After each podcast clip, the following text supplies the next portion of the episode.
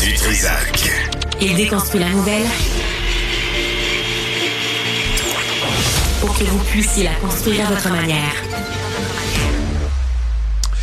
Vous avez vu euh, dans les nouvelles, euh, que ce soit à Saint-Jérôme ou ailleurs, euh, les, dans les prisons, les pénitenciers, on s'en prend aux agents correctionnels et on intimide, on menace, on, leur fait peur, là, jusque chez eux. Il y a une femme, une agente qui a été intimidée près de chez, elle cette fin de semaine. Puis un paquet d'exemples où vraiment les agents correctionnels, que ce soit les prisons ou les pénitenciers, sont intimidés ou menacés par les détenus. Avec nous, Mike Bolduc, qui est président québécois du syndicat des agents correctionnels du Canada. Monsieur Bolduc, bonjour. Bonjour, Monsieur euh, euh, juste euh, en 2017, là, il y a, on disait que CBC disait que près d'un employé sur 20 des pénitenciers fédéraux souffrent du syndrome de stress post-traumatique. Vous, vous représentez les pénitenciers, les agents qui travaillent dans les pénitenciers au Québec, c'est ça? Je, présente, je représente les agents dans la région du Québec, mais pour les pénitenciers fédérales, pour le service, pour le service correctionnel du Canada. Euh, Qu'est-ce qui se passe dans les pénitenciers? Ben, dans le moment, en général, c'est que notre travail est de plus en plus dangereux. la violence est en hausse constante, tant que la violence verbale euh, injure, menace, que la violence physique. Les drones, les drogues et les armes sont des facteurs qui aggravent la violence dans notre milieu de travail dans le moment. Ça, M. Bolduc, là, faut, faut l'expliquer. Quand vous dites les drones, euh, la drogue, les armes, là, euh, ce qu'on raconte, c'est que par drone, on livre à la fenêtre des cellules des détenus de la drogue, des armes. Est-ce que c'est vrai? Oui, c'est euh, extrêmement vrai. Euh, beaucoup, euh, beaucoup dans tous les pénitenciers du Québec, mais beaucoup aussi à Donnacona, au CRR, à Coinsville puis à Drummondville, ont des gros problématiques par rapport aux drones, puis on trouve beaucoup que les problématiques sont constamment minimisées par l'employeur. Ça fait six ans qu'on demande, puis on parle de ces problématiques-là, qu'on demande des recommandations, qu'on veut avoir des systèmes de drones fonctionnels. Et qu'est-ce qu'on vous répond? Bon, écoute, ils font venir des compagnies. Il y a, dans le moment, on avait une compagnie qui était à Donnacona après faire poser euh, les systèmes de détecteurs de drones, mais honnêtement, ça va être plat, qu'est-ce que je veux dire, mais c'est un fiasco total. Ah oui. Euh, je dis ça, là, des tireurs d'élite dans des guérites, euh, ça leur tente pas. Juste d'abattre les drones en plein vol. on n'en parle plus, là. Arrêtez de gaspiller votre argent. On va tous les tirer. Ça, non, mais. J'essaie d'aider, M. Bolduc, là. J'essaie de trouver. Mais, mais c'est. Non, non, c'est correct, mais tu as, quelque chose d'autre que tu pourrais trouver. On a donné des recommandations comme une, une, affaire banale qui est un filet pour des drones. Tu sais, on dit que c'est niaiseux, un filet pour des drones, mais on se fait répondre qu'on veut pas couper la lumière aux détenus. C'est ça qu'on vous répond. On veut pas couper la lumière parce qu'un filet, euh, la lumière passe à travers. Oh, la neige, ça sera trop pesant pour la neige ou nous sortent des, des, ah, ouais. Euh, de, de je te jure. Euh, les, les, comment, les gangs de rue, est-ce que c'est les gangs de rue qui mènent dans les pénitenciers? Puis on parle des pénitenciers parce que vous, c'est votre domaine. Euh, puis je pense que notre conversation peut aussi s'appliquer aux prisons euh, au Québec. Mais dans les pénitenciers, est-ce que c'est les gangs de rue qui mènent? En général, il y, a les, gangs de rue et les Hells Angels qui peuvent peuvent euh, en général gérer, comme on dit, euh, qui sont en prison, c'est eux autres plus les grandes têtes. Mais là, on parle, faut vraiment avoir la différence entre que je suis fédéral et le provincial. Le provincial, c'est mon collègue de travail de où s'est passé par rapport à ce qu'on voit des nouvelles dans le moment. Où ce que les gros problématiques qui s'est passé il y a pas longtemps, mais à tous les jours, qu'il y a des agressions que vous savez pas, mais c'est pas capté l'agression qu'il y a eu, euh, on trouve que la situation a été minimisée euh, par les autorités fédérales. Tu sais, as eu deux agents qui ont été poignardés euh, il y a la semaine passée. Là. Ouais. OK. Qu'est-ce qui s'est passé depuis? depuis, écoute, ça a pris ça a pris cinq jours avant même, juste, pour vous démontrer qu'est-ce qui s'est passé, c'est que ça a pris cinq jours avant que l'employeur décide finalement d'appeler ces deux agents-là pour savoir comment il est en partant. Ben, Puis que ça a pris ça a pris notre commissaire dix jours. Euh, notre commissaire Anne Kelly, ça lui a pris dix jours pour qu'elle soit capable d'écrire un message texte pour savoir comment. Fait que ça vous en dit long. Wow. OK. Et par la suite, est-ce qu'il y a des mesures qui ont été prises? Le détenu a été changé euh, d'établissement. Et c'est la mesure qui a été prise euh, dans le moment. OK, mais ça, c'est comme les prêtres pédophiles qu'on passait de paroisse en paroisse. Ça donne quoi, là? Il, est dangereux chez vous, il va être dangereux ailleurs? Écoute, ça va faire le quatrième, euh, la quatrième, exactement la troisième région qui a été changée, mais ça va faire la quatrième ou cinquième même euh, Agression. Ben, agression, écoute, euh, ce détenu-là a agressé en Atlantique, a agressé en Ontario, a agressé à trois reprises, une fois en Archambault, une fois à Donnacona et maintenant à Port-Cartier. Qu'est-ce qui arrive aux deux agents correctionnels? Dans quel état ils sont? Là, dans le moment, euh, il y en avait un des deux qui était directement à l'hôpital parce qu'il a été, euh, quand il a été poignardé, il s'est protégé la figure. Fait que le, le pic, l'arme artisanale, le pic, a passé au travers de son biceps. Puis euh, il est parti à l'hôpital, mais dans le moment, il va bien. Euh, il a fait un retour au travail à peu près une semaine plus tard pour être capable par lui-même d'être capable de retourner dans le feu de l'action tout de suite, puis de pas tomber, euh, mettons, dans une peur de pas vouloir retourner au travail.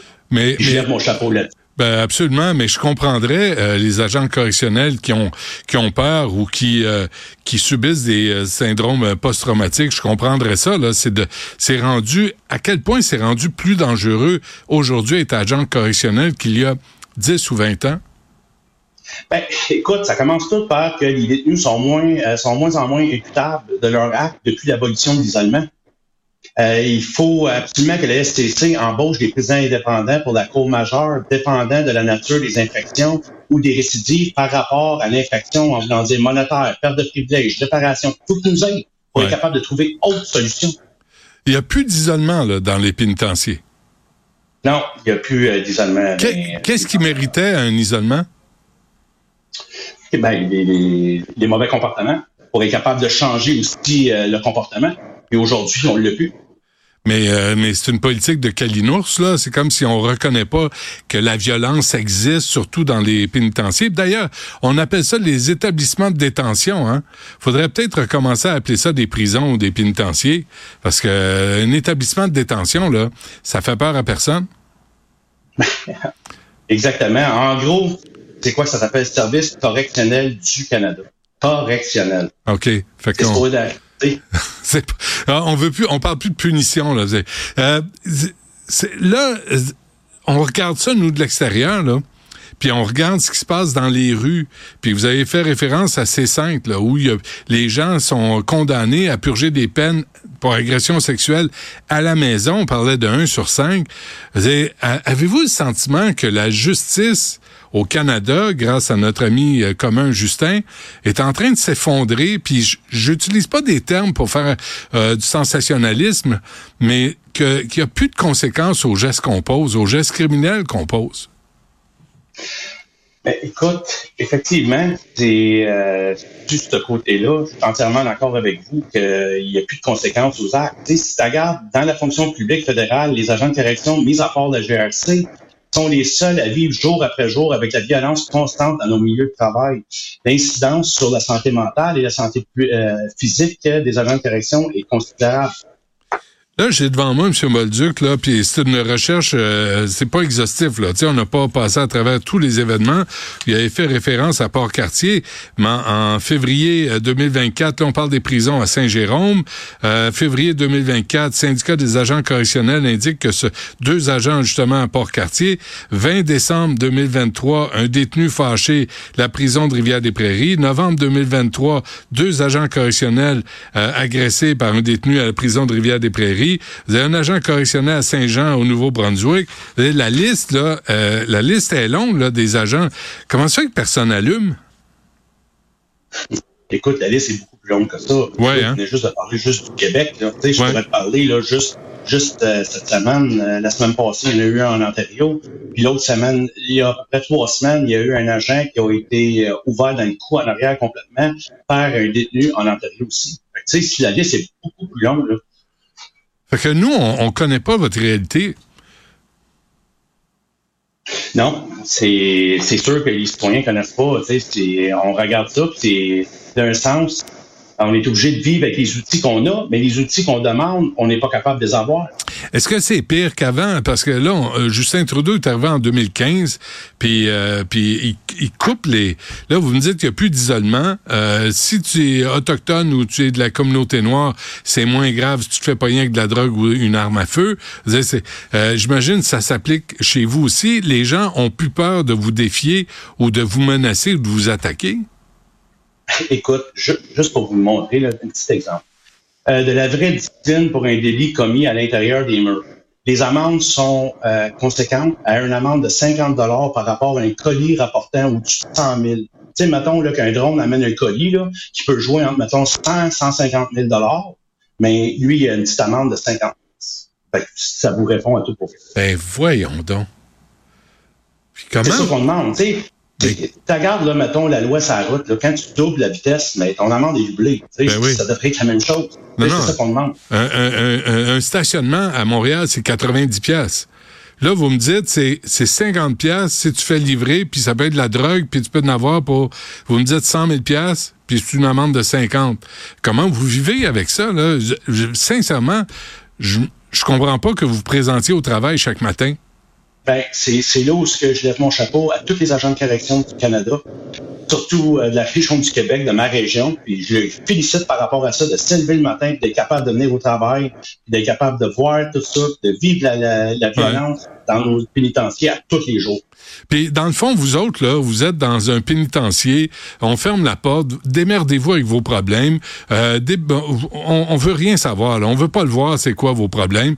Puis euh, mais assurez-vous qu'il n'y en a pas un qui s'échappe de temps en temps. Puis euh, on va être, on va être bien heureux. C'est parfait. On préfère garder les yeux fermés face à ce que vous vivez que de régler le problème. Oui.